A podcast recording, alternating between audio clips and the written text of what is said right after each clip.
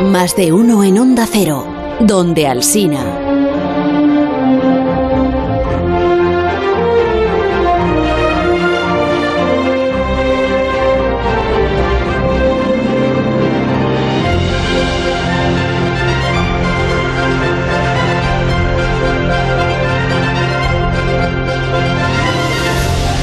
Saludemos a Alberto Aparici en el comienzo de esta que es su sección de aquí a las 12 del mediodía.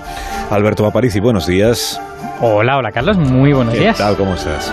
Pues muy bien, disfrutando de las últimas horas del verano y posiblemente las últimas lluvias del verano también que caerán esta tarde. Claro, porque ya las de mañana serán las lluvias del, del Exacto. otoño. sí. Y hay previsión, al menos aquí en Valencia, que esta tarde va a llover. Mucha. Así que vamos a ver Bueno, si, mucha si no. vemos las últimas lluvias del verano. Sí, sí. Sí, sí. Bueno, pues, pues bienvenido a, a tu propia sección y ya nos, ya nos irás contando qué es lo que de qué quieres hablar en la sección, porque en fin, que el verano se acaba, no hace falta ser científico para saberlo, lo he contado yo mismo. es- ¿A qué hora, No, bueno, antes- cierto? ¿A qué hora se muy, acaba? muy temprano. ¿Sí? Ah, Sí. Ah. Bueno, a las sí, en realidad se acaba mañana, porque se acaba a las 3.04 de la, de la madrugada, ¿no? Eso es, sí, sí. Sí, se acaba ya en el día, en el día de mañana. A las 3.04 de la mañana en Onda Cero transmitiremos en directo la entrada del... Qué bonito. Sí, la entrada del otoño. Estará Roberto, está Roberto Brasero y Exacto. abandonamos el verano, se nos va. eh. no, no, no, no, no. Este no salió muy bien. Este No, no, salió no, nada no. bien. No, no, no, no, no. No, no, No estará Alberto, estarán los compañeros de la redacción. Tampoco os creáis que es muy complicada la transmisión. Consiste en decir, son las 3.04, empieza el otoño. Y ya está, y se acaba el boletín y, y ya está, pero bueno, es lo que... Entonces vamos a hablar, si te parece, Alberto, de estrellas fugaces. He pe- he pensado, ¿no? Es una- Me parece muy correcto, Carlos. He pensado, además lo pone aquí, pues lo he pensado, que son un fenómeno muy común y popular. Estrellas fugaces. Mire, todos los años en agosto los periodistas decimos atención a las Perseidas, no se las pierdan. Exacto, es un, es un clásico del verano. Sí, de verdad. Y los que saben de esto, que son los astrónomos, dicen que la mayoría de las estrellas fugaces son piedrecitas que un día formaron parte de la cola de un cometa. Y de vez en cuando la Tierra se encuentra con este polvo de cometa y se quema piedra en la atmósfera, dando lugar a lo que llamamos la estrella fugaz. Bueno, hoy queremos hablar de una estrella fugaz que fue otra cosa. Hmm. Cayó el 8 de enero del año 2014, ¿no? En el Océano Sí, señor. Pacífico. Y fue observada por satélites espías estadounidenses. Así es. Ocurre que durante cinco años nadie se fijó en ella, hasta que en el 19 dos astrónomos anunciaron que esa estrella fugaz, ese meteoro, no podía venir. No Hmm. podía venir de un cometa porque en realidad venía de fuera del sistema solar. Era una piedra procedente de otras estrellas que había atravesado el espacio interestelar o interstellar y había terminado su camino aquí en, en la Tierra. Bueno, es aquí es un poco el eh, ponernos en antecedentes. Y entonces ahora Sí. lo primero que yo te tengo que preguntar a Parisi es ¿Cómo se sabe de dónde viene una estrella fugaz? O sea, que son las del sistema solar tienen un color distinto a, a las otras y por eso sabemos que no son de aquí, sino que vienen de fuera o cómo es. Pues ojalá fuera, fuera tan sencillo, eso estaría muy bien, ¿no? Las del sistema solar verdes y las de fuera Pues rojas, sí, ¿no? sí. Pero no es, no es tan tan fácil, pero es casi igual de fácil. Se sabe por su velocidad. Y la explicación es muy sencilla. En el sistema solar, las cosas que pertenecen al sistema solar están aquí porque el Sol, digamos, las contiene. El Sol está manteniéndolas atadas a sí mismo mediante la gravedad, ¿no? Entonces, si tú vas demasiado rápido en algún lugar alrededor del Sol, la gravedad no va a ser suficiente para retenerte y vas a salir volando del sistema solar. En concreto, en las cercanías de la Tierra, bueno, cuanto más cerca del Sol, más rápido puedes ir porque la gravedad es más intensa, ¿no? Pero en las cercanías de la Tierra, la velocidad máxima, que se llama velocidad de escape, es 42 kilómetros por segundo. Y lógicamente los cometas que pasan por aquí cerca, pues también se mueven como mucho a esa velocidad, porque de lo contrario se irían del sistema solar, ¿no? Y las piedrecitas que salen del cometa, pues también. Bueno, pues esta estrella fugaz en particular, la del 2014, se movía a 60 kilómetros por segundo, mucho, mucho más rápido que cualquier cosa del sistema solar, así que sabemos que no pertenece a nuestra vecindad. Pero eso cómo se mide? O sea, 60 kilómetros por segundo. ¿Quién, quién- Bueno, pues- quién y cómo mide eso? Pues eso, esa es la magia, entre comillas, de los satélites espía, ¿vale? La- cuando, cuando uno tiene como cuatro o cinco satélites monitorizando la atmósfera, que ellos lo tienen para otras cosas, lo tienen para monitorización de uso de armas y todas estas cosas, pues uno lo ve todas las cosas brillantes que atraviesan la atmósfera. Y si su película, su grabación, digamos, es suficientemente buena, si hay suficientes eh, fotogramas por segundo, pues puede ver cosas que se mueven muy rápido, incluso a 60 kilómetros por segundo. Entonces, esa es una medida que hace hacen los operarios de los satélites espía estadounidenses y que de hecho no dicen cómo la hacen, pero vamos, todos suponemos que lo que tienen es una especie de película y que van mirando cómo de rápido se mueven las cosas en la película.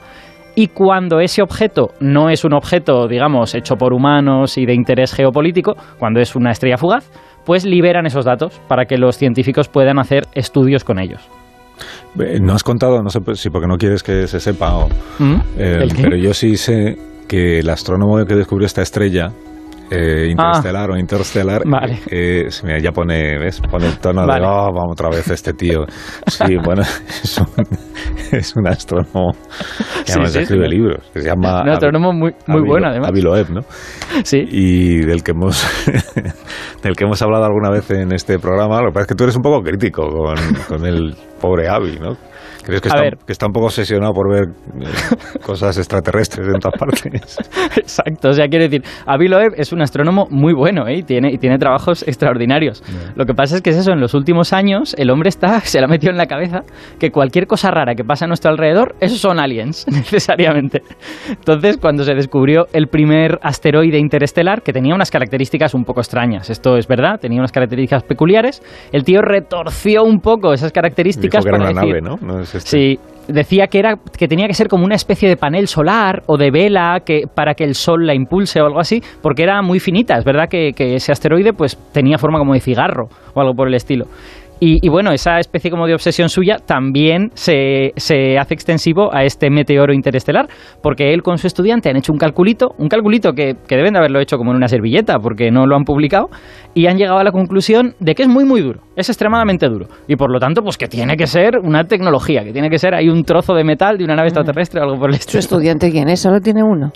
Eh, no, es el estudiante con el que ha hecho este estudio, Ah, que se llama, eh, creo que es Amir Siraj. Ajá. Siraj es el, es el apellido. Vale. Eh, y bueno, pues está el estudiante es el que está encargado de este asunto en concreto y hace los cálculos con él. Yo estoy con Avi. ¿De qué tal? Y fíjate, yo, yo creo que tú sabes que es una nave extraterrestre.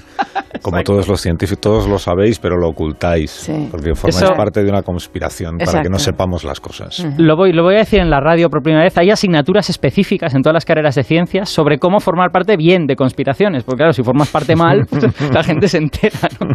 de todas las cosas. Pero, pero bueno, eh, todo esto que hemos contado Sí. era realmente como los antecedentes. Porque la gracia, lo que, lo que nos ha puesto a hablar de este meteoro, no es ninguna de estas cosas. A pesar de que es todo muy interesante.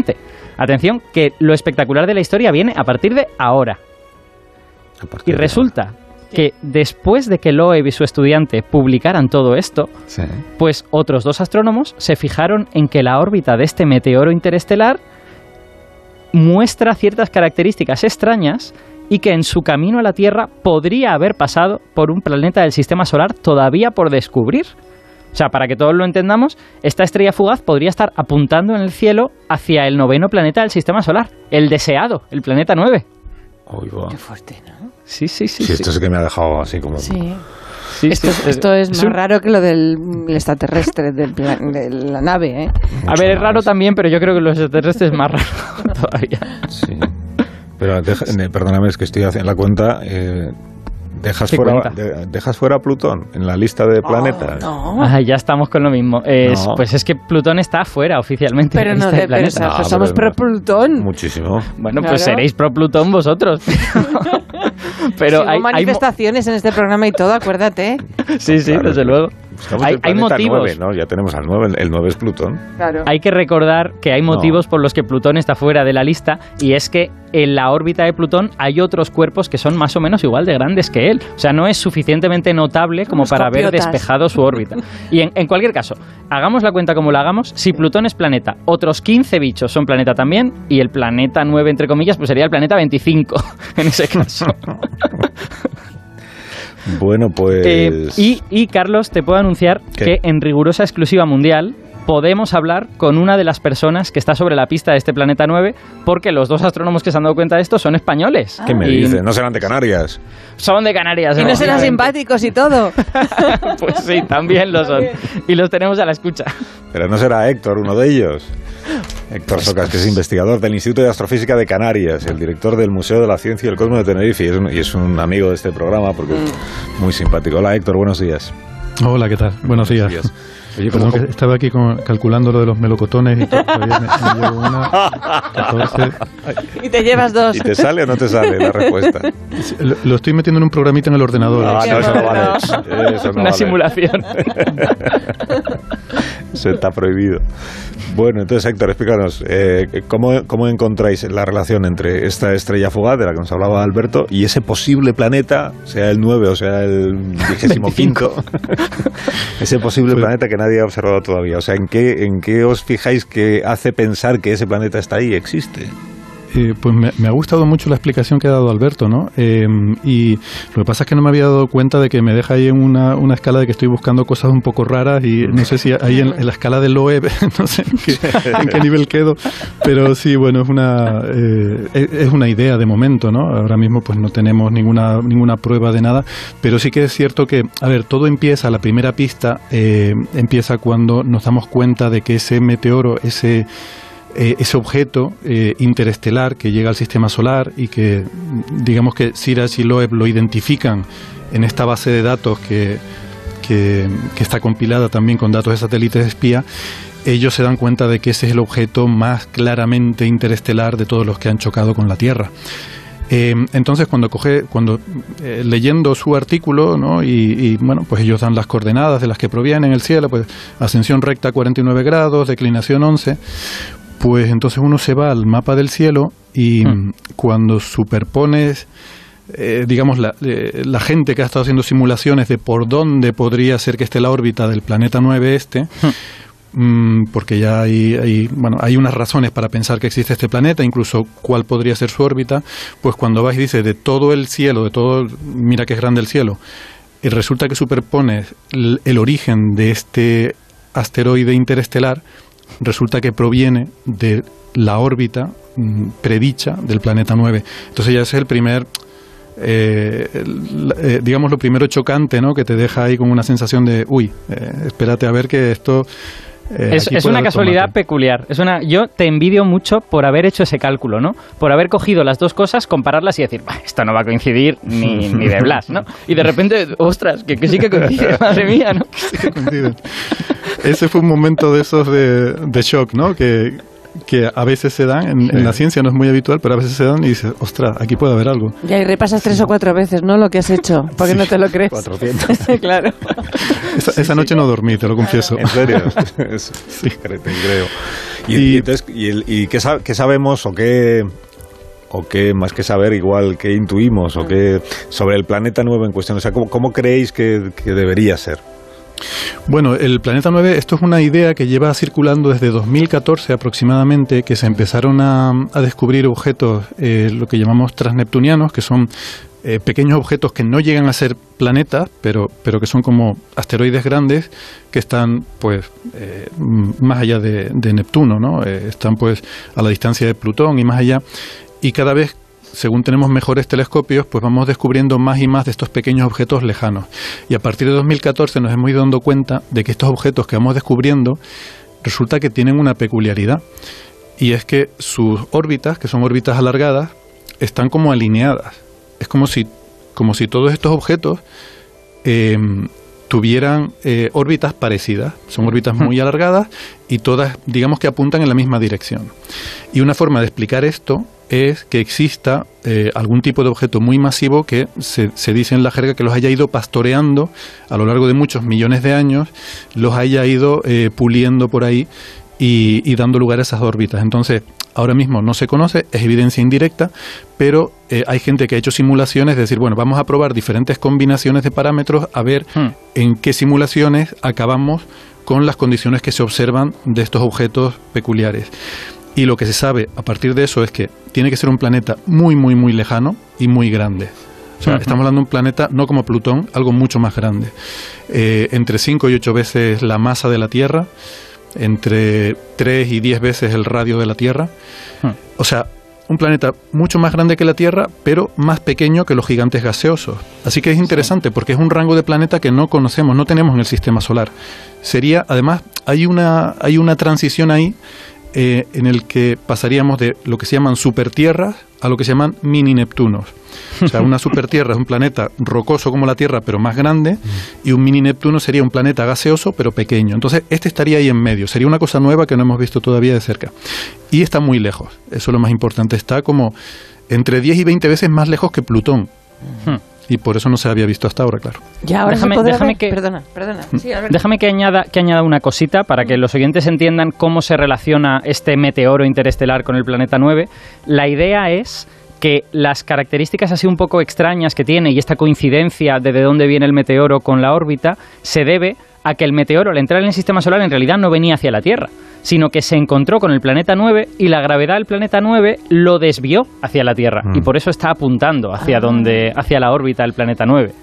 Lo cual Exacto. Es, es una agresión Exacto. del Sí. planeta 9. Exacto.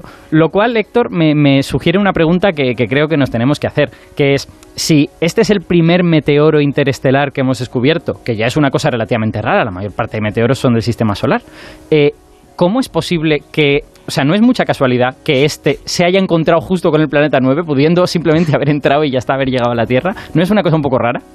Eh, Es una muy buena pregunta y, y te confieso que es una pregunta que me estuvo atormentando durante los primeros días que estuve pensando en esto porque efectivamente, ¿no? Uno dice, vamos a ver si, eh, si este es el primer eh, asteroide, el primer meteoro interestelar que descubrimos, pues vaya casualidad que no haya caído directamente, sino que haya sido desviado por otro planeta y nos haya llegado. Sí. Eh, lo que pasa es que ese, ese razonamiento sería cierto si tú, eh, digamos que tú eh, hubieras descubierto este objeto en, en una muestra aleatoria. O sea, tú vas por el campo, hay una serie de asteroides por ahí interestelares, tú coges uno y dices, uy, este es el primero que sé seguro que es interestelar y resulta que viene de, eh, que ha sido desviado por el planeta 9. Efectivamente, Ah. sería demasiada casualidad. Pero tú fíjate cómo se ha descubierto este meteoro. Eh, se ha descubierto buscando en una base de datos que compila todos los impactos de meteoros en la Tierra de los años 80 y buscando el más rápido, porque Vale. eso es lo que nos hace determinar que es interestelar. Puede haber objetos interestelares más lentos y que hayan sido capturados por el sistema solar, pero esos no los podemos identificar. Los que podemos identificar son los rápidos y por tanto cuanto más rápido, más seguro estamos de que es interestelar. Entonces Loeb y Sirach dijeron, vamos a ver el objeto más rápido y han encontrado un objeto que iba a 60 kilómetros por segundo, que es una barbaridad. O sea, yo creo que ningún eh, ningún objeto, eh, eh, no hemos visto antes ningún otro objeto en el espacio interplanetario, eh, quitando en las cercanías del Sol, pero en general en el sistema solar, que se mueva tan rápido como este. Hmm. Entonces es posible, es lo que, lo que yo planteo, es posible que mm, la población de objetos interestelares sea tal que entran en el sistema solar con velocidades que los hace difícilmente distinguibles y solamente para alcanzar estas velocidades tan altas solo es posible cuando ha sido eh, acelerado, desviado por eh, la gravedad de otro planeta. Mm. Ah, interesante. Vale, es una vale. posibilidad, no, no, no podemos saberlo porque no sabemos cómo son esos objetos que hay interestelares en, por ahí en el espacio interestelar y que nos vamos encontrando, ¿no? Pero bueno, eh, es una Oh, es una bonito. hipótesis plausible, creo. Qué bonita historia. Y protagonizarla tiene que ser lo más. Oye, Héctor, muchas gracias por haber estado con nosotros esta mañana. Te enviamos un saludo muy cariñoso, como siempre, desde Nada, este programa gracias. que es el tuyo. Un abrazo. Un placer. Gracias. En realidad este objeto debe ser una nave eh, extraterrestre. Lo que es que Alberto y Héctor, que forman parte de la conspiración, Sí. no quieren que la humanidad lo sepa. Se. A ver, no es- si, si era una nave, era una nave de liliputienses, porque se estima su tamaño en 50 centímetros, ¿eh? O sea, eran extraterrestres muy pequeñitos. Pero muy rápidos. Las obras. Aparici, que tengas buen día ahí en Valencia y hasta el próximo día. Venga, hasta el próximo A día. la vuelta de esta pausa cortita ya lo verá usted. eh, resolvemos el desafío matemático de esta mañana. Más de uno en Onda Cero.